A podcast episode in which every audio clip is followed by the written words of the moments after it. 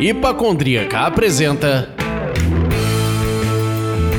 Surra de Lúpulo. Oi, pessoal, bom dia, boa tarde, boa noite. Eu sou Ludmilla, mais conhecida no Instagram como Hipacondríaca, e no programa de hoje vamos falar com os Andrés responsáveis, amigos e sócios pela startup, o Franken e o Conrad. E aí, pessoal, um prazer ter vocês aqui. Bom, eu sou o André Franken. Eu sou o André Conrad. E eu sou o Leandro, mas podem me chamar de Scrum Master das IPAs. prazer em recebê-los, ter vocês aqui para trocar uma ideia sobre a startup Brewing. Eu queria começar aqui sabendo o que, é que vocês estão bebendo. Conta pra gente aí, André. Bom, estamos bebendo uma Double Quarantine 3.0 da UX. Hum. A UX é uma das nossas marcas, né? Onde a gente foca mais experiências. Ela sai um pouco daqueles estilos clássicos para alguma coisa um pouco mais arrojada, né? Mais hype. Essa é uma Double Juice IPA, tem uma pancada de lucro bem legal. Acho que a gente está aí com 17,5 grama litro nessa cerveja de dry hop, né? E um total aí, se a gente for falar, quase 22 grama litro total, que dá 45 quilos de, de lúpulo total, né? Não só dry hop, mas lúpulo total para essa cerveja. Tá 2 no litro. Isso é uma surra de lúpulo. É bastante lúpulo. Quase 45 quilos. Bom, vamos lá, meu filho. Vai lá, Scrum das Master. O que, que você está bebendo? Eu estou bebendo uma UX também, uhum. só que é uma Bite and Blow, uma New England IPA. Pô, muito boa, lupulada. Realmente, como eles falaram, uma experiência bem bacana, curti bastante. Obrigado, galera, muito boa. E você, Lud? Eu estou bebendo a Double Quarantine, só que a 2.5, que também é uma NEIPA, então estamos aqui todo mundo de mãozinha dada na NEIPA. E vocês vão saber mais sobre as minhas impressões no post então acompanhem mais tarde. Boa. Vamos começar o papo, Lud? Vambora.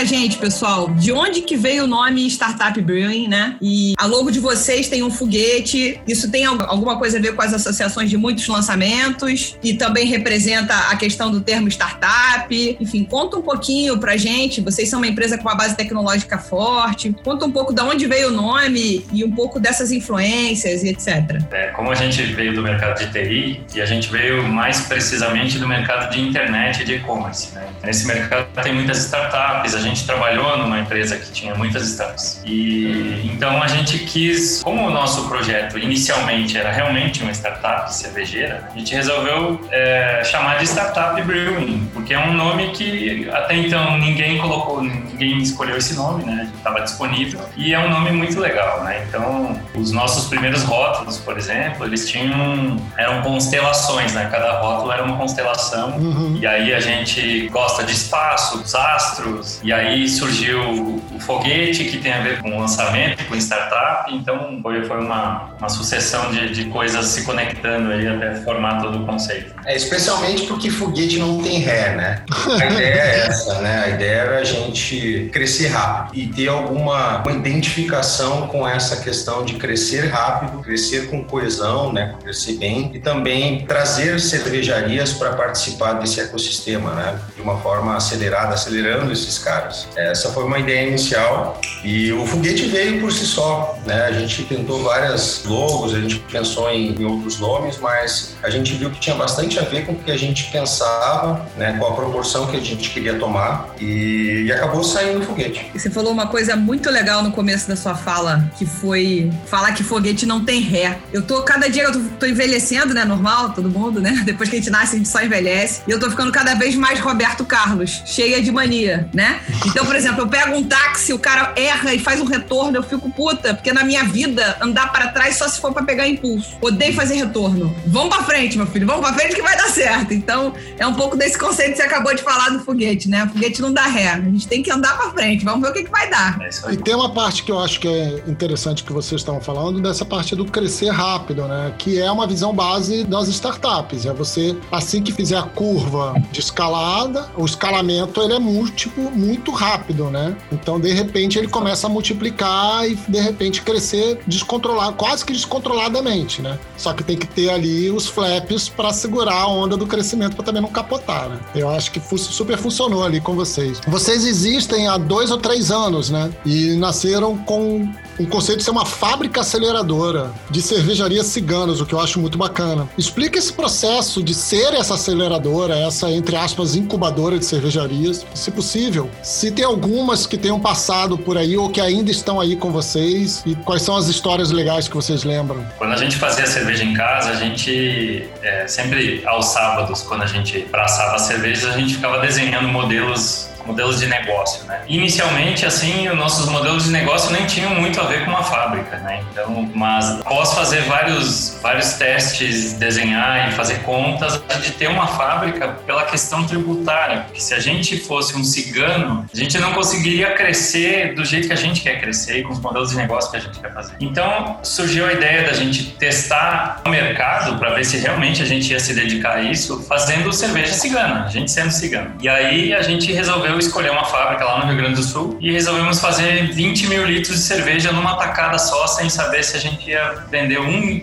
uma garrafa de cerveja. A gente sofreu muito no processo, porque era uma fábrica a 1.200 quilômetros de, de São Paulo. A gente não tinha muita informação de como é que estava ficando as cervejas. E aí, nesse ponto, a gente começou a desenhar uma, um aplicativo, coisas que poderiam ajudar ciganos com fábricas. Uhum. Quando a gente decidiu realmente montar uma fábrica, a gente tinha o modelo cigano como um dos nossos modelos de negócio, né, para ter clientes ciganos e já, já tinha tudo desenhado a tecnologia para poder suprir a, com as informações básicas né, do, do acompanhamento de uma produção para os ciganos poderem ficar tranquilos. Né? E depois que a gente fez tudo isso, então a gente realmente montou uma fábrica com flexibilidade né, para desenvolver qualquer tipo de receita. Isso é uma coisa que é muito importante, né? Então todos os equipamentos foram desenhados para aceitar qualquer tipo de receita. Uhum. Também a gente pensou muito em, ah, mas se o cigano quiser quiser fazer o rótulo sleeve, se ele quiser fazer rótulo adesivo, se ele quiser fazer lata grande, lata pequena, a gente pensou em tudo isso e construiu uma fábrica que realmente a gente consegue atender todas essas demandas, né? Então hoje eu consigo fazer qualquer tamanho de lata, qualquer tipo de rótulo, qualquer tipo de cerveja. Isso para que realmente a gente pudesse se dedicar à fabricação cigana, a gente tinha que estar preparado para isso. Esse é um ponto que foi crucial aí no, no desenho que a gente fez da cervejaria. E assim, a gente sempre sonhou, foi muito fã das, das grandes ciganas aí, né, do mercado. A gente começou a ficar muito feliz com, com essas grandes cervejas que a gente admirava se tornando nossos clientes, né? Então, é, a gente já teve aqui Perro Libre, hoje são nossos clientes, né? Everbrew, Chroma, Sim. Dogma, Hop Mundi, a gente tem muitos clientes é, que realmente a gente sempre admirou, né, no tempo que a gente não fazia cerveja ou que a gente fazia cerveja em casa. É uma honra para nós é, ter eles como cliente hoje. A gente gravou com o Ciro e no programa que ele falou com a gente que, inclusive, assim, vocês conseguiram resolver dois problemas para ele, né? O primeiro problema é da conseguir produzir fora ali do Rio Grande do Norte, conseguir produzir em São Paulo e facilitar a distribuição para São Paulo e resolver também o problema do invase, que lá no Nordeste ele apontou que o invase lá é basicamente garrafa, né? São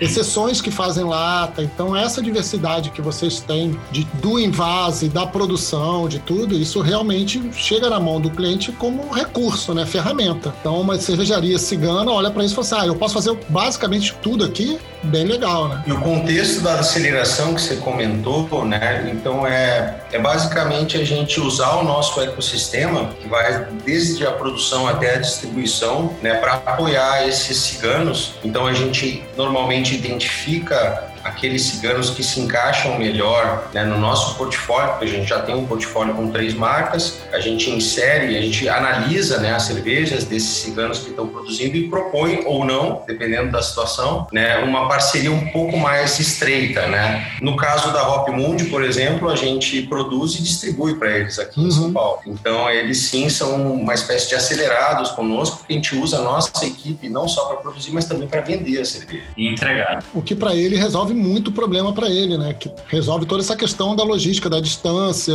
tudo isso para ele já atende bastante. É, exato. E, é, e, essa questão, por exemplo, do, do, aplicativo que eu comentei, né? Ele consegue lá do Rio Grande do Norte acompanhar a produção aqui. Ele não precisa ficar ligando para o cervejeiro para saber como é que está a cerveja dele. Ele tem acesso a todas as métricas que são, são importantes aí para acompanhamento. Uhum. Praticamente a gente resolve um problema aqui na fábrica, que é um monte de ciganos ligando perguntando a cerveja. Né? Isso não acontece aqui. Entendi, muito bom. É, na, agora, assim, vocês falando e a gente comentando sobre o Ciro, outra situação importante que ele comentou sobre o, a questão no Rio Grande do Norte é que parece que no Nordeste existe tempo vago, existe espaço nas cozinhas das cervejarias. Mas na, nos tanques de fermentação, não. Então você acaba sendo um cigano híbrido, onde você usa a cozinha da cervejaria, mas você compra um tanque e aloca nesse lugar para que possa fermentar sua cervejaria. Que já é um modelo diferente do que a gente está acostumado a ver aqui no eixo Rio-São Paulo, onde, Sim. enfim, você é a fábrica inteira, é a cozinha e o tanque fermentador.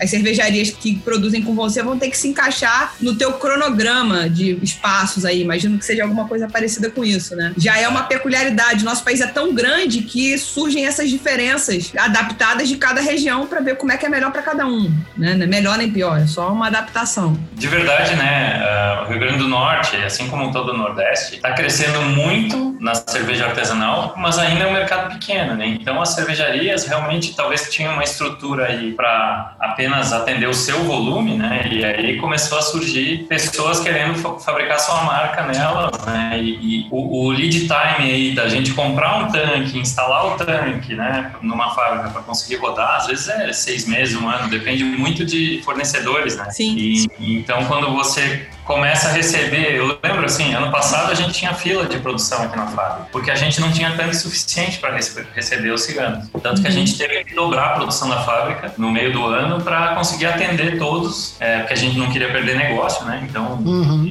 ainda tinha as nossas marcas, a gente teve que dobrar a capacidade produtiva, né, para conseguir atender todos eles. E aí o investimento é gigantesco, né? Era isso que eu ia perguntar, se esse dobrar significou apenas fazer a fábrica trabalhar mais horas ou se ela já trabalhava quantidade quantidade de horas possível, 24 horas por dia, 7 dias por semana, ou se houve realmente um aumento físico de possibilidade de produção? Não, na verdade, assim, até hoje, tá? A gente trabalha em um turno só. Uhum. A gente consegue uma eficiência legal aqui que a gente, com um turno estendido, que a gente chama, que é das, das 6 às 18, a gente uhum. consegue, consegue atender todas as produções necessárias. Mas de verdade, o que a gente teve que fazer foi aumentar a quantidade de tanques, né? Entendi. Foi uma expansão física, de fato, né? Tipo, espaço físico, inclusive inclusive. Exato. A fábrica foi construída para 500 mil litros por mês. Só que até então a gente tinha uma capacidade de, acho que 80. 80 mil. 80 mil. E aí, ano passado, no, em julho mais ou menos, nós decidimos fazer investimento para subir essa capacidade para 180 mil. Caraca, mais do que dobrar. Obviamente, é, obviamente, assim, a nossa capacidade máxima de, de braçagem, de invase, né, seria 500 mil litros mês. Então é só a gente adicionar tanques até, até conseguir atingir esse, esse. Sim, sim, cabe mais, cabe mais ainda.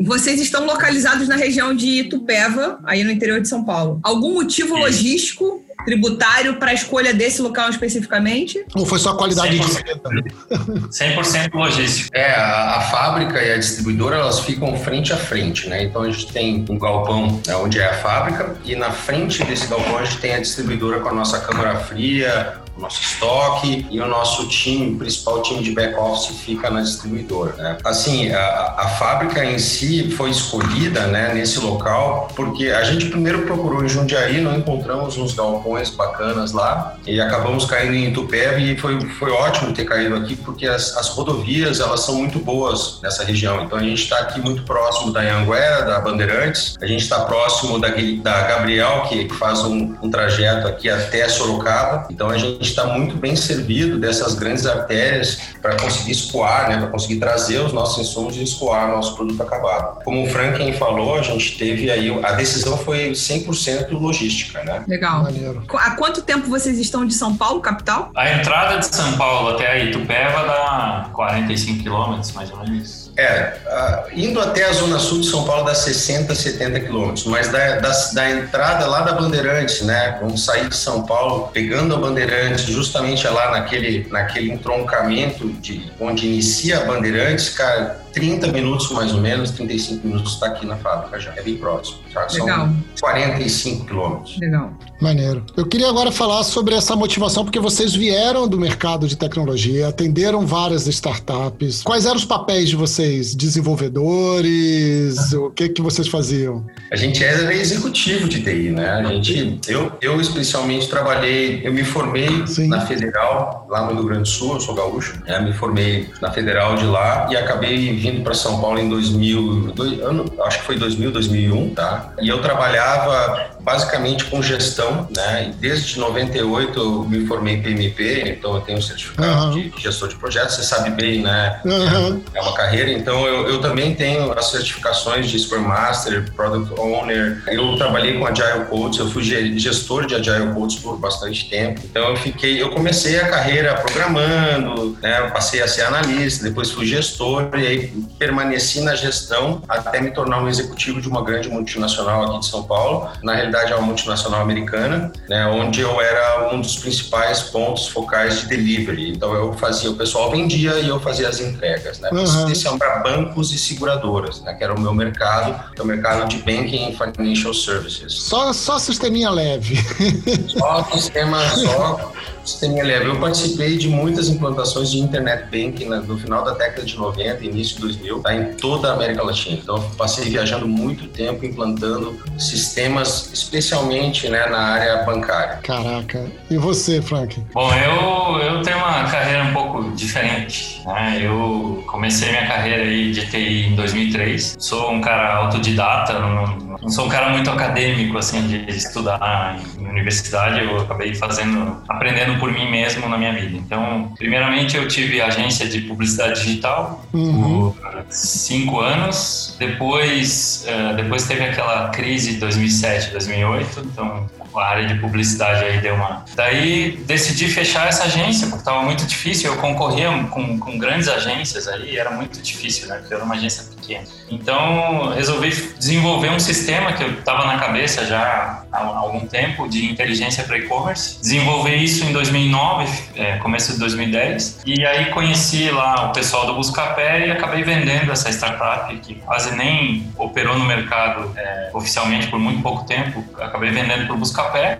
Me tornei executivo do Buscapé depois disso, até foi lá que eu conheci o Conrad. Trabalhei é, justamente no começo dessa minha carreira na agência, eu, eu aprendi a programar, uhum. estudei muito sobre isso, né? Depois nessa startup eu aprimorei as, as, meus conhecimentos aí com sistemas de altíssima, altíssimo tráfego, né? altíssima concorrência. E aí depois disso eu fiquei no, fiquei no, no Buscapé aí até 2014 e aí depois eu acabei indo para o Itaú, me tornei CTO do Itaú. Fui responsável lá por plataformas de cloud computing, por parte das entregas aí da, da transformação digital do Itaú. E em 2017 a gente resolveu realmente... Em 2016 a gente começou a fazer cerveja em casa juntos. E em 2017 eu resolvi é, pedir demissão, né? Eu fui o primeiro uhum. pedir demissão com E aí a gente veio aqui para Itupeva para construir uma fábrica é, começar uma nova vida aí. Eu acho muito bom ouvir a história de vocês, porque assim, eu, eu, é a primeira vez que eu tô ouvindo, mas eu meio que imaginava que ia chegar um momento que vocês iam falar assim, tá bom, né? Agora eu vou fazer cerveja, vou fazer outra coisa. Mas tem uma pegada que a gente não perde, né? Que é a paixão pelo problema. Claro. O trabalho da área, não só da área de tecnologia, mas o design, a tecnologia, tudo que envolve a inovação, alguma coisa assim, envolve transformar problemas em soluções, transformar alguma coisa. Né? E aí, recentemente, vocês encararam esse problema problema, olharam para isso e viram a questão do lúpulo e criaram ali a Trub Session, que é toda baseada em produzir rótulos que se beneficiam em eficiência e sustentabilidade provenientes do reaproveitamento de lúpulo, que vem no processo da fabricação artesanal e hoje em dia, com o valor do dólar que a gente tem, com a, até mesmo a capacidade de produção global de lúpulo, é um problema, né? Explica pra gente esse processo, toda a tecnologia empregada que vocês fizeram nele e, assim, os benefícios que esse processo pode trazer para o mercado artesanal? Eu vou falar um pouco sobre a questão da utilização do lúpulo nos tanques, tá? Tá? Principalmente em tanque a gente está falando aqui, porque lúpulo de fervura a gente sabe né, que a gente não tem muito reaproveitamento, né? Uhum. Não tem como reaproveitar, porque não tem como tirar do whirlpool lá e reaproveitar esse lúpulo, porque ele já foi basicamente isomerizado, ele já perdeu toda aquelas, a, qualidade que ele tem para fazer Sim. os processos, né? Mas a nossa preocupação foi muito no tanque e o Franken vinha incomodado com isso e é mérito dele. É, durante muito tempo, muitos meses, a gente fazia os dry hops e soltava aquela purga cheirosa, um buquê que ficava a fábrica inteira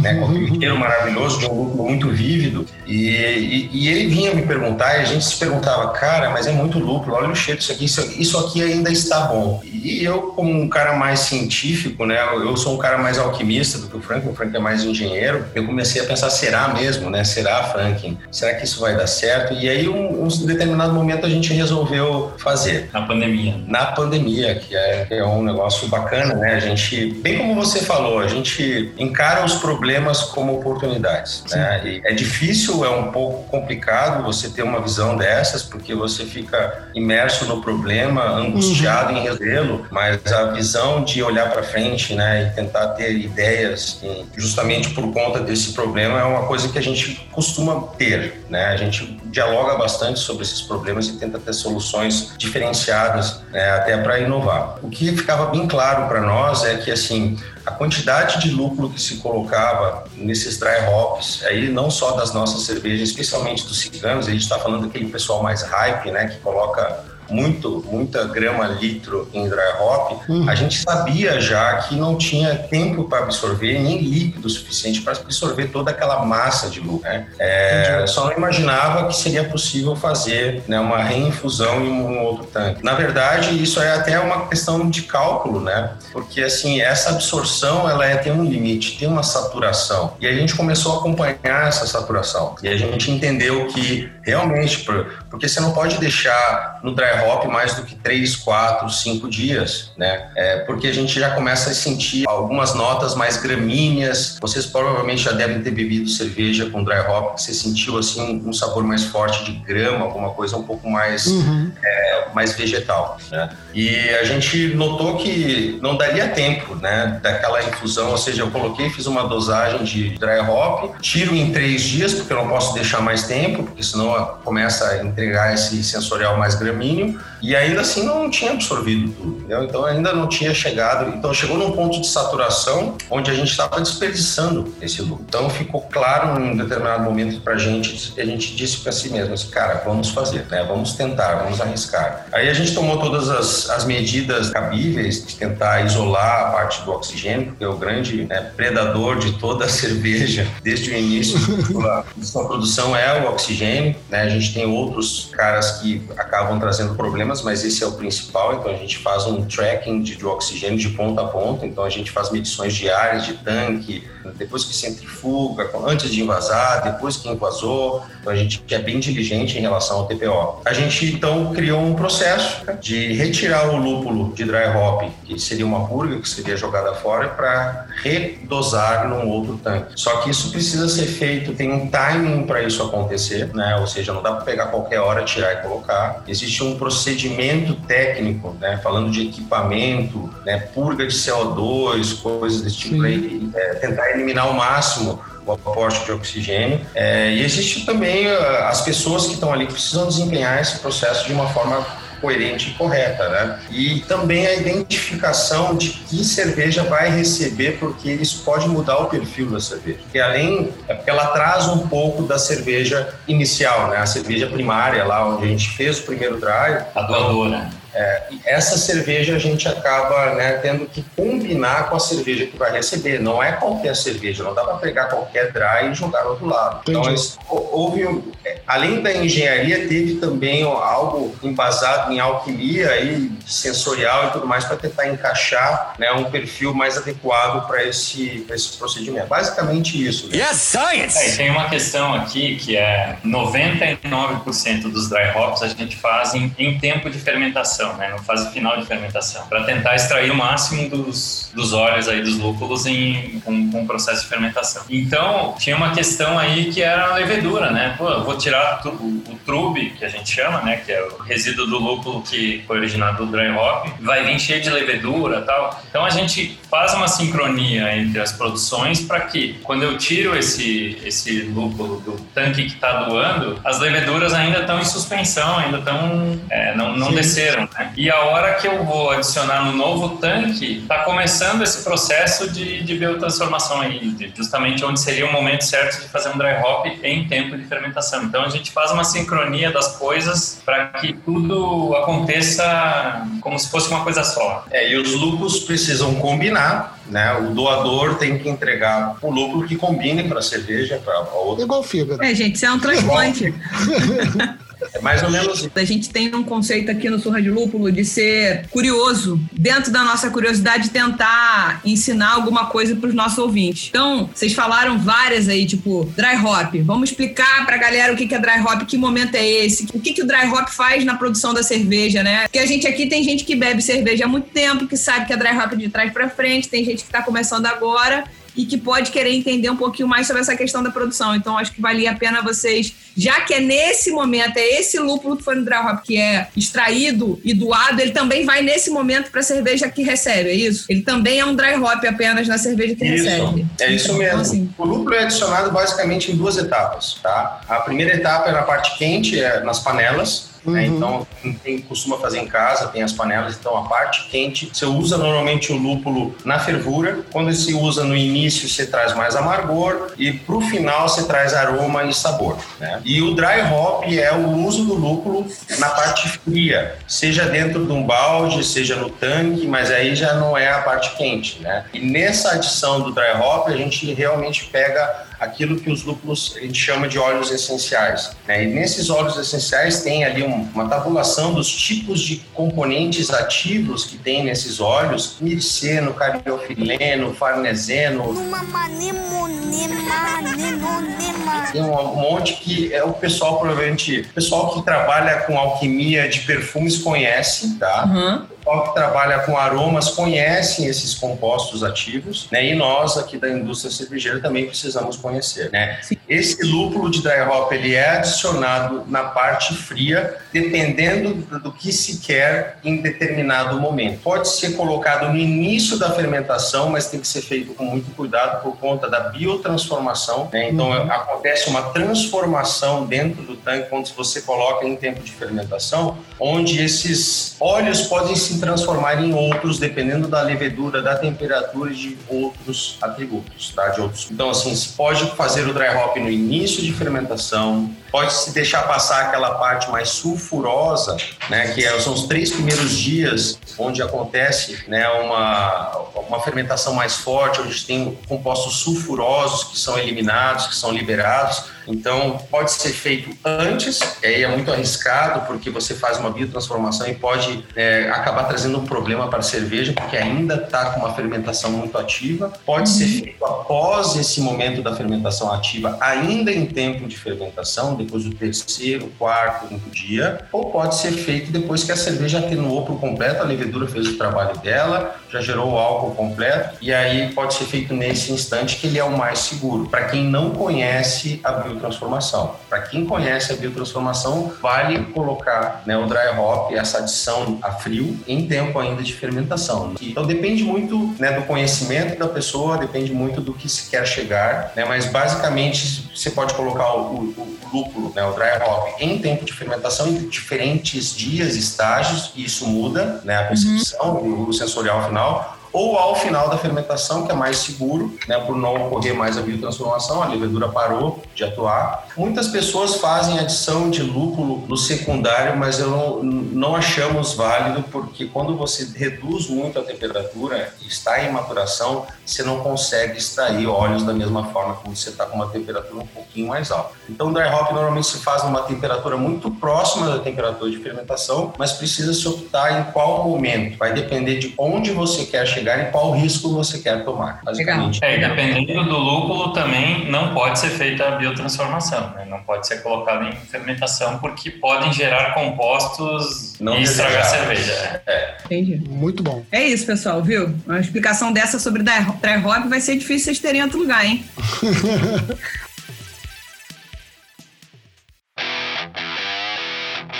no começo do nosso papo, a gente brincou com a história de foguete barra lançamento. E, enfim, eu sou voraz consumidora dos conteúdos do Instagram. E percebi que mesmo no momento da pandemia, houve grande movimentação de lançamentos aí na startup de cervejas que são ciganas aí, ou até de marca própria, né? Quantos rótulos foram lançados e é, saídos da startup nesse período, se vocês tiverem esse número só para dar uma ordem de grandeza pra gente, né? E vocês acham que quem não lança constantemente morre, assim? A gente, o mercado cervejeiro tá cada dia mais nesse lugar do tipo, sem lançamento, sem novidade, você não vende? Isso é sustentável, sabe? Não no sentido ambiental, mas assim, nosso mercado aguenta esse tanto de informação? Bom, inicialmente, é, se a gente for analisar lançamentos só das marcas da, da startup, as marcas próprias, uhum. a gente lançou durante de março até agora mais de 20 rótulos. Caraca. Só em agosto foram 14. Caraca. De todos os ciganos, acho que Passou, passou de 40. Pode ser. Passou de 40. Então, o que, que, que, a gente fez? Né? No começo da pandemia, a gente começou a identificar quais eram os problemas é, que a gente precisava resolver para sobreviver na pandemia. Né? E um deles era manter as vendas ali num patamar aceitável. Né? Uhum. Como os bares estavam fechados, a gente trabalha unicamente quase com bares. A gente tem, tem alguns outros projetos aí, por exemplo, a, a, a Nauta do Carrefour, mas era um projeto que estava começando. A primeira entrega a gente fez em maio, então é, era uma coisa que a gente não estava contando muito. A gente sabe que lançamento é uma coisa que puxa a venda, né? Quando você quer forçar uma venda, você faz lançamento. Então a gente pensou, vamos fazer o máximo de lançamentos que a gente conseguir para manter o volume de, de vendas aqui da startup. E aí a gente começou a inventar mil e um rótulos diferentes aí, receitas e tudo mais, para a gente fazer um lançamento atrás do outro para manter a coisa viva, entendeu? Tentar fazer. Até porque também tinha uma outra questão, né? Muitas cervejarias não estavam conseguindo produzir ou não tinham estoque e a pandemia, é, no primeiro momento, tinha muito estoque, porque a coisa parou, né? os bares fecharam Sim. todos. Num segundo momento, começou a vender tudo muito rápido, porque os bares, obviamente, começaram a tentar dar um jeito para sobreviver também e fazer delivery e mais. Uhum. E as próprias cervejarias começaram a vender a consumidor também. A gente acabou optando por não fazer isso, tá? Mas, mas muitas cervejarias fizeram. E aí, no terceiro momento, ninguém mais tinha cerveja, né? Uh, começou a ter uma falta no mercado de cervejas, é, cervejas mais hypadas, né? Cervejas com, com valor agregado maior. E aí a gente começou a falar, cara, vamos fazer lançamento um atrás do outro, vamos puxar esse volume para cá. Foi o que a Everbrew fez também. É, e aí é, isso deu muito certo, assim, porque justamente tinha uma, uma questão aí de, de, demanda no mercado grande e a oferta era pequena. E aí, assim, no, normalmente o Beer Geek, por exemplo, que gosta desse tipo de cerveja, ele gosta de experimentar. Às vezes ele compra um, mais uma vez a cerveja, mas normalmente ele gosta de experimentar coisa nova. Né? Então a gente pensou que tinha que fazer muito lançamento. Então essa foi a estratégia. É, isso é uma praga mesmo. Não posso falar, não posso nem tacar pedra em ninguém, porque é raro eu comprar duas vezes o mesmo rótulo. Assim, eu tenho que amar demais. Até porque às vezes não, nem tem. Você pode lançar um rótulo agora que super deu certo, que você não vai reproduzi-lo. A não ser que ele tenha sido um estouro. Ou seja, é, é difícil a pessoa comprar o mesmo rótulo mais de uma vez, até na mesma tacada. Primeiro, você não sabe se vai gostar, né? Segundo, que é caro. Aí você fala, bom, eu vou comprar duas iguais, eu compro duas diferentes e provo mais coisas. Acho que tem um pouco disso, né? É, exatamente. Mas então vocês acreditam nesse conceito de que quem não lança morre? Não, não. Isso foi mais, eu acho, que um resultado da nossa análise da problemática da pandemia. Uhum. Então foi uma forma da gente tentar contornar esses problemas, porque os bares passaram a não puxar mais shopping, né? E a gente tinha uhum. aí, cara, eu acho que mais de 80% da nossa venda era shopping. Então imagina você perder 80% da sua receita. Não, tá louco. Vocês invasaram e... tudo e começaram a vender de outra forma, é isso. E aí a gente também, aproveitando essa situação, né, entendendo que lançamentos poderiam ser bem vistos,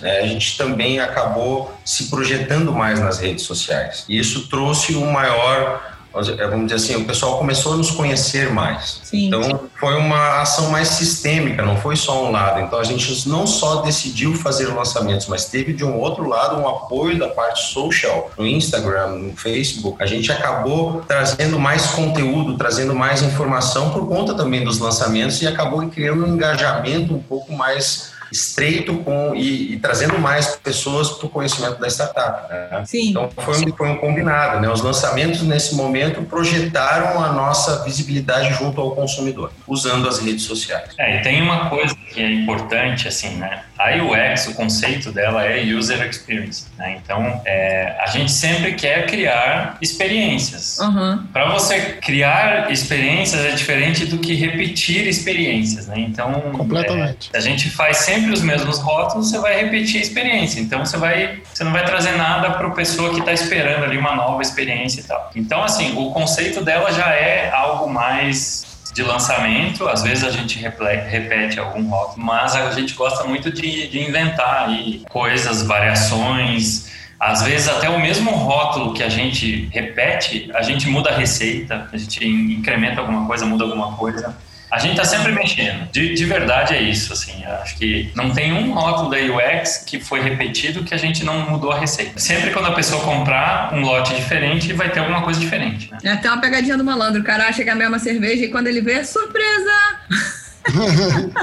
grande exemplo que a gente tem aí é a First Steps, né? A gente já está no terceiro lote da First Steps. Uhum. O pessoal pede muito. E o último lote que a gente fez agora, eu estava muito reticente em fazer, porque a gente já estava no terceiro lote. Eu falei, cara, não vai vender tanto assim, né? Vai ficar um tempão aqui para desovar tudo isso e tal. E, e, o comercial pedindo, pedindo, pedindo, e aí a gente começou a conversar. A gente sempre que, quis que ela, tivesse, que ela tivesse mais coco, né? Uhum. E aí a gente resolveu dobrar a dose de coco nesse último lote para ver o que ia acontecer. Né? Então a gente fez, virou praticamente uma bala de coco a cerveja. Foram uhum. acho que 70 quilos de coco. Caralho. É, então, assim, quem está comprando agora está tendo outra experiência. Então, isso que é legal, né? Uma coisa que, por mais que você compre o mesmo rótulo, você vai ter uma experiência diferente. Eu tô com uma dela na geladeira, mas ela foi comprada na promoção do Brosbeer aí há um mês e pouco atrás, eu acho. Então, não, não é essa aí ainda. Um mês e pouco atrás pode ser que você pegue a nova. É. Agora eu fiquei interessado na nova. Eles gostam de bala de coco, é? Porra, cara, lembra, adoro coco. Lembra da infância, isso é user experience, vai remeter vocês aí. Isso é legal. Total. Mas eu queria pegar um gancho aqui de novo, cortando um pouquinho a pauta. Mas você falou do UX ser essa experiência. Eu acho muito curioso isso, como é diferente, né? Porque quando a gente fala de desenvolver um aplicativo, quando a gente fala de desenvolver o sistema, a gente tenta fazer a experiência o mais agradável possível, mas com a etapa de descoberta e de aprendizado muito curta né, para a pessoa aprender logo a usar o aplicativo, aprender logo a fazer. Quando a gente fala de desenvolver um produto de cerveja, pelo contrário, o consumidor está no modo descobridor, de querer experimentar o tempo todo. Então, trazer sempre uma pitada a mais, uma mudança na receita, uma mudança na coisa, traz esse interesse, né? De novo, citando o Ciro, a gente estava falando com o Ciro, ele falou de, da Genipabu, né, que já tem a segunda ou terceira versão da Genipabu. Então, assim, até mesmo aquelas receitas que já são certas, dá uma trabalhada trabalhada e traz um sabor novo, uma coisa nova, porque a expectativa do, do usuário é outra, né? A expectativa do consumidor é outra, é de ter algo novo, ter algo diferente. É o que a Lud falou. Eu não vou comprar dois rótulos iguais, já que eu tenho uma carteira limitada. Eu preciso ter diversidade, eu preciso ter sabor, ter experiência. Muito bom. Exato. É, e assim, a gente que, com a, com a UX, né, a gente a gente realmente não segue a receita da maioria das cervejarias hypadas, né? A gente faz pouca neipa com muito lúpulo. Obviamente a gente faz, isso é importante, né? A gente quer dar a nossa cara para esse tipo de produto, mas a gente faz muita coisa diferente, né? A gente, por exemplo, tem lá a Acid Rain, que é uma linha que simula a primeira Acid Rain que a gente fez, ela simulava um espumante rosé. Então você, você faz um teste cego, você fica um pouco em dúvida se é um keep cooler, se é um espumante rosé. então a gente tenta tenta realmente inovar né, no, no, mercado que é muito de criatividade, mas que também tem muita coisa batida. Né? A gente tenta fazer algo diferente, algo que realmente o cliente tenha algo diferente. Isso às vezes a gente sofre também com isso, porque às vezes a pessoa vai lá no, no Untapped, por exemplo, e diz assim: ah, acid rain, ah, faltou acidez. Cara, não é para ela ter acidez, não é para ser um ácido de bateria, é para ser uma cerveja equilibrada que tente uhum. é, imitar um espumante rosé. Não, não é para ser uma, uma sour super ácida, entendeu? Sim. Então. Ah, bom, gente, vocês não levam em consideração o Antepet assim, não. Não, pra gente é muito Tem uns poetas. Não, o Antepet é muito importante, mas tem uns poetas de lá, gente, que é uma coisa linda, assim. Sim, sim.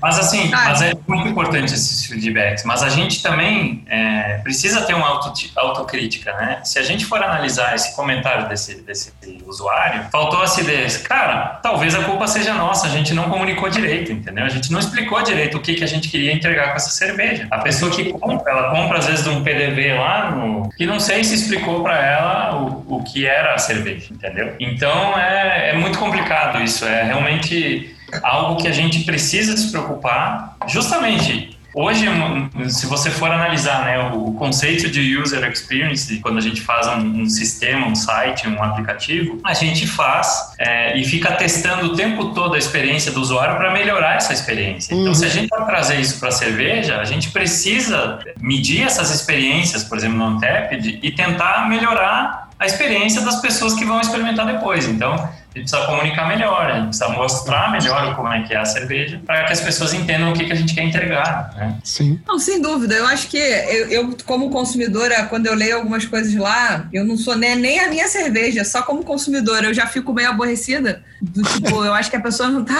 sabe? Tipo, senta a mamona com calma, gente. Vamos conversar com a cervejaria. Eu, por exemplo, no meu Instagram, as pessoas vão falar, você é muito chapa branca. Eu não falo mal da cerveja no meu Instagram. Se eu não gostar da cerveja, eu vou mandar uma mensagem direto para vocês no dentro do Instagram da startup, porque o meu interesse não é chamar público para falar, hum, essa cerveja tava uma merda. Eu agora na quarentena bebi umas muito ruins que veio com um pedaço de fermentação ali dentro. Ninguém ficou sabendo desse assunto, não vou nem falar o nome da cervejaria, mas eu mandei e-mail para eles diretamente. Que eu acho que eu, eu, não vou construir nada assim, isso foi uma situação isolada, entendeu? Enfim, é o que eu penso, é que de repente eu, eu também acho legítimo você falar assim, não, talvez a gente não tenha comunicado 100%. E aí o cara ficou com o entendimento errado do que, que, que seria cerveja ou não. Tá bom, acho legítimo você esgarçar para você trazer a melhor experiência possível para o usuário. Mas tem que tomar cuidado que tem uma galera que nem lê, nem bebe, nem entende, nem coisa nenhuma e senta o pau, entendeu? É, no Antep o choro é livre, né?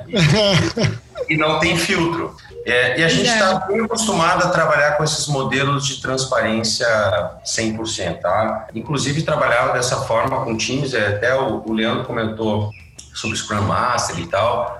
O nosso conceito aqui é de uma indústria 4.0. A gente, a gente também inova no time, tá? Então, você falou de Scrum e tal, a gente tem um time aqui que a gente está formando ainda, né? E a gente quer entregar autonomia para esse time Maneiro. A gente não quer supervisão, um monte de supervisores andando pela fábrica e checando o trabalho dos outros. A gente acha que pode trazer os modelos ágeis uhum. né, para a fábrica também. Né? Existe, como a gente tem experiência nisso, a gente, a gente vê uma grande possibilidade de criar aí uma estrutura diferenciada, não só em equipamentos, mas também no time, né? entregando autonomia, toda aquela história da, do mundo ágil, né, de não, não inflar os times, ter times mais de alta performance menores. Então, isso também tem a ver.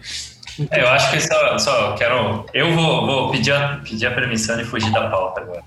Fica à vontade, Frank. Tá permitido, aprovado. É porque o que o Conrad falou é muito legal, porque assim, ó, a gente construiu essa fábrica, a gente, a gente fez um. Primeiro assim, né? A gente desenhou uma fábrica que a gente nunca na vida ia ter o dinheiro para construir, né? Então a gente teve que angariar aí fundos dos nossos amigos, colegas de trabalho, né? A gente teve várias pessoas que nos apoiaram. E a gente fez um combinado com com eles. E uma coisa, ver o quanto a gente se dedicou a isso. Né? A gente fez um combinado com eles que a gente ia pedir demissão dos nossos empregos. A gente ia construir uma fábrica, a gente ia lançar, tirar todas as licenças, a gente ia lançar as marcas, a gente ia vender os produtos. Tudo isso tinha que acontecer em 12 meses. Então a gente, por 12 meses, se, planejou para pagar os nossos salários com o nosso dinheiro.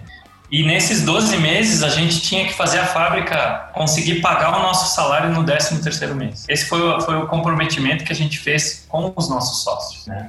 Porque todo sócio, todo investidor, ele não quer pagar o salário do, dos, dos, fundadores. Né? Ele quer pegar o dinheiro que ele colocou, ele quer investir em equipamento, ele quer investir em capital de giro, ele quer fazer a empresa dar certo. Sim. Não é a ideia pagar em salário, pagar, pagar, pagar salário para fundadores. Então, a gente construiu a fábrica em três meses.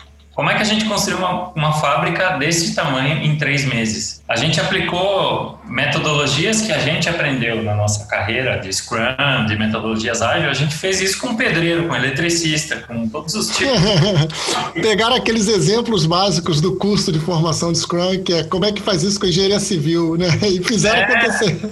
Foi muito engraçado. Muito bom, cara. muito bom. A gente fazia as coisas aqui dessa forma, sabe? E funcionou, funcionou muito bem, cara. Três meses para construir uma fábrica dessa, olha, é algo que, primeiro, ninguém acreditava que a gente ia conseguir, nem os nossos sócios. E segundo, a gente conseguiu, depois teve o desafio de tirar mapa, CETESB e tudo mais, a gente conseguiu fazer isso em um mês. Também ninguém acreditou. E depois ainda tivemos aí os últimos quatro meses do ano para lançar a marca nova, que era a Unicórnio, no caso. Ela tinha que vender e começar dar lucro, né? Começar, começar a faturar para pagar o nosso salário ali no 13 terceiro mês. Então foi um negócio que foi estressante, foi é, absurdamente é, intenso, intenso, mas foi um negócio muito legal. Assim, acho que a gente fez um negócio um, usando essas metodologias com pessoas que normalmente não, não sabem nem o que é, né? Não sabem.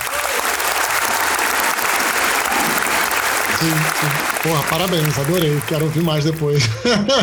Trocar mais ideias sobre isso. A gente tem que beber uma cerveja presencial só focado nisso. Sou apaixonado.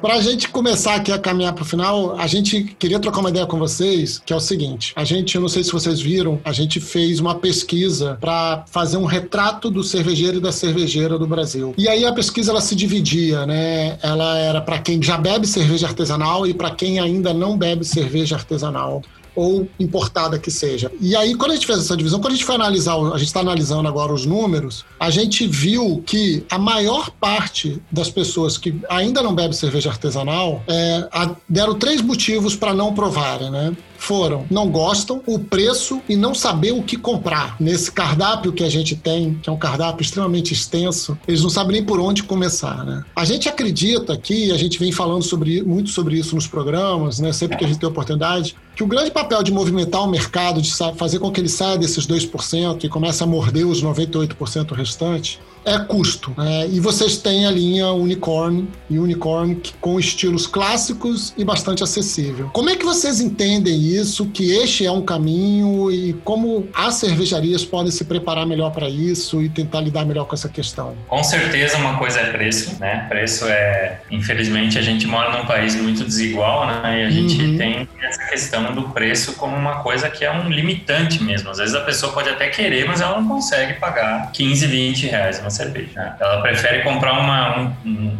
um fardo é, da, é. das mainstreams pelo mesmo preço. Sim. Então, assim, eu acho que o que precisa ser feito são dois trabalhos, né? Um é realmente um trabalho de engenharia de preço, porque a gente construiu a Unicorn é, com a proposta de ser a melhor cerveja possível naquele preço, né? Então, a gente primeiro define o preço, depois a gente faz a, a receita. Entendi. Isso é uma coisa que é ao contrário. As pessoas dizem, ah, vou fazer uma double IPA, tá bom. Você põe ali os insumos, tal, não sei o quê. Quanto que vai dar? Ah, vai dar X reais, tá bom. Vou mexer aqui um pouquinho para melhorar ou piorar. A gente normalmente define o preço, o Conrad que faz as receitas, eu digo só o que eu quero para ele, né? E aí ele tem que se, se virar com a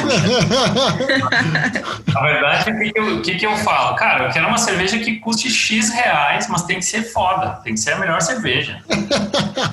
Entendeu? Você virou cliente, Frank. É. Então, assim, cara, assim, precisa ter um trabalho de otimização. A gente construiu uma fábrica que a gente consegue ser muito eficiente aqui, né? Eu sei que isso não é a realidade do Brasil, né? A gente tem fábricas que dependem de mão de obra, muito trabalho operacional para fazer uma cerveja. É, mas as fábricas precisam se preocupar com isso, tá? Porque o trabalho, o, produto final, ele precisa custar o preço que está dentro do bolso do consumidor que precisa tomar. Então, Sim. assim, Acho que isso é uma coisa muito importante que precisa ter essa preocupação. A gente passou por muitos desafios aqui para conseguir esses, esses preços e a gente chegou, chegou ao ponto de, de, às vezes, definir preço de um produto tendo prejuízo, mas com um objetivo de conseguir fazer ele ser viável para a gente. Inserir no mercado ele, né? Exato. Então a gente pegou produtos que a gente colocou no mercado. A Unicorn IPA foi um grande exemplo disso. Tá? A primeira vez que a gente colocou no mercado, nas planilhas lá, ela dava prejuízo, mas a gente se comprometeu a fazer ela dar certo. Né? Então a gente trabalhou muito em otimização de custos nessa cerveja para que ela conseguisse ser lucrativa. Então acho que precisa ter esse trabalho, isso é muito importante. Mas aí olhando por outro lado é, do consumidor que não conhece, né? É, eu vejo muito pouco as cervejarias que, que trabalham no mundo. Estou falando do mundo artesanal ali, o circuito mesmo artesanal, né? Uhum. É, essas cervejarias elas não se preocupam muito em levar conhecimento para o consumidor. Elas não se preocupam muito em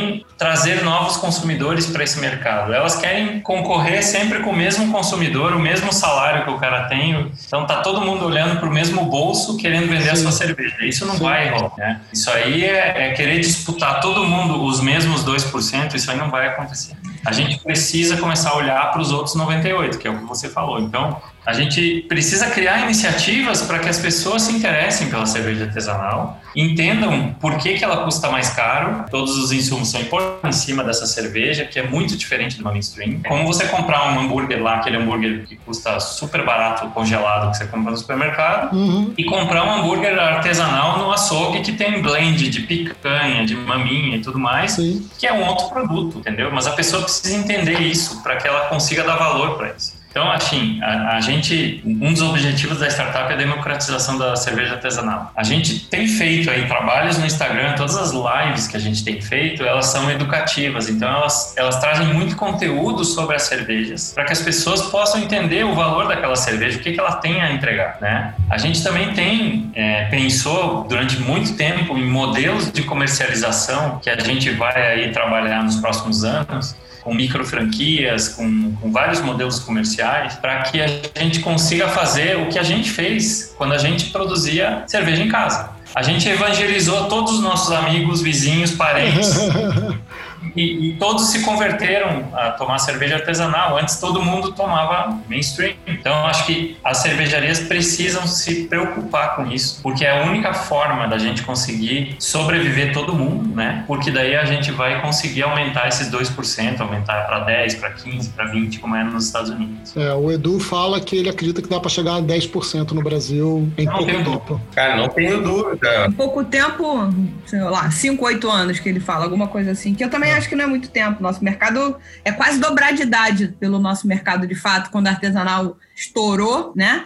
É, já existem cervejas que são anteriores a isso, né? A gente está falando aí de 2010, 2008, mas existem cervejarias artesanais que são, foram montadas antes desse prazo, bem antes. BH, inclusive, tem algumas. Sim. Mas é, ele, o Edu Passarelli, que é professor do ICB, fala que ele acredita que o mercado tem espaço para crescer até uns 10% em, em 5 e 8 anos, mas depende de um esforço conjunto, né? De, de educação, de, de convencimento, de redução de preço, de produção de lúpulo internamente de soluções como vocês pensaram no reuso do lúpulo, sem perder a qualidade da cerveja, enfim. É muito problema que vai trazer oportunidade.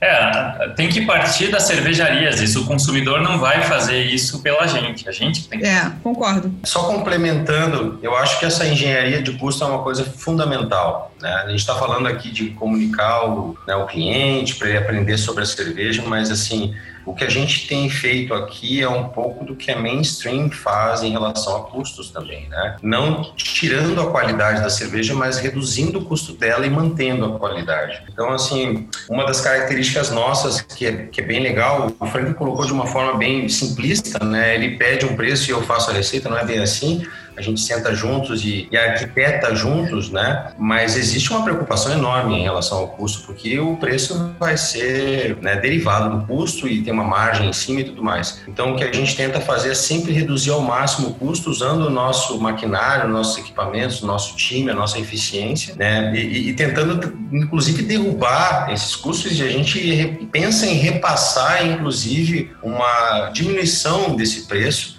e não só ficar do nosso lado, ah, não, vamos diminuir nosso custo e aumenta a nossa margem. Não é por aí, né? Então a gente tem, a gente tem ciência, a gente tem consciência de que isso é muito importante para democratizar a cerveja. A gente mantém ou derruba, inclusive, as nossas margens em prol dessa democratização. Então existe realmente um esforço enorme do nosso lado, na linha Unicórnio especialmente, para trabalhar com uma engenharia de custo realmente é, inteligente. inteligente e digna, né? Para que a gente consiga realmente entregar um custo né, onde o pessoal que precifica consegue precificar e ainda assim entregar com uma margem boa um produto com um valor é, um pouco abaixo do que a gente vê em mercado. Essa é a nossa tendência e isso não morre nunca, né, Ludmilla? Isso a gente vai passar o resto da vida fazendo, enquanto cervejaria a gente vai estar atrás desses targets aí. É, e tem uma coisa importante que, que o Conrad citou, né? A gente, a gente pensa muito em, às vezes, formas bem diferentes de resolver um problema. Então, por exemplo, como é que a gente reduz custo na fábrica? Ah, o custo dos insumos. Como é que a gente reduz esse custo? Ah, para poder ter um, uma boa negociação com os meus fornecedores, eu preciso ter volume. Como é que eu faço o volume rapidamente? Cara, se eu trouxer um monte de ciganos aqui para produzir, eu vou ter volume da noite para o dia. Sim. Então, vamos trazer ciganos, entendeu? Então, assim, é, os ciganos também nos ajudam a reduzir o custo dos insumos. E isso reflete nas nossas marcas, não só nas nossas, mas nas deles também. Uhum. Porque a gente repassa o custo dos insumos do jeito, o mesmo valor que a gente paga, a gente repassa para eles. Né? Então, quanto mais gente estiver produzindo aqui, mais barato vai custar a cerveja. Então, a gente pensa muita coisa assim dessa forma. É uma, é uma forma um pouco diferente de pensar né? e que traz um baita benefício aí, que é realmente ter um custo mais baixo. Sem dúvida, sem dúvida. Bom, eu queria agradecer demais a presença, o tempo de vocês, porque vocês estão aí gerindo um foguete, então pararam para falar com a gente, para contar um pouco. É, para mim, nesse papo, a mensagem mais importante que fica é uma coisa que vocês falaram aí, que o Leandro também puxou esse gancho, que é os problemas eles precisam virar oportunidades. Vocês estão fazendo isso. Chegaram, deram limões para vocês e vocês saíram fazendo IPA, como diria o, o Bennett, IPA, ou opa, epa, e, e, provocando o mercado e né, trazendo esse assunto à tona. Então, vida longa startup, muito obrigada. Gente, eu quero agradecer muito vocês, Frank e Conrad, por estarem aqui, por trocar essa ideia. Esse papo aqui abriu precedente para eu procurar vocês de novo, trocar ideia e como é que foi essa implementação em chão de fábrica, de Scrum, de Agile, né? Entender como é que foi isso. Aqui tem história. Muito obrigado. Espero que a gente se reencontre aí em breve. Como bem disse a Lud, né? Voo longo aí para startup que voe muito Bom, alto. A gente agradece e estamos à disposição aí para outros papos aí. A gente gosta de contar as histórias aí que a gente passa. Legal, obrigado, Leandro, Ludmilla. Obrigado pelo espaço e pelo bom papo. Tá ótimo. Muito obrigada. Obrigado, gente.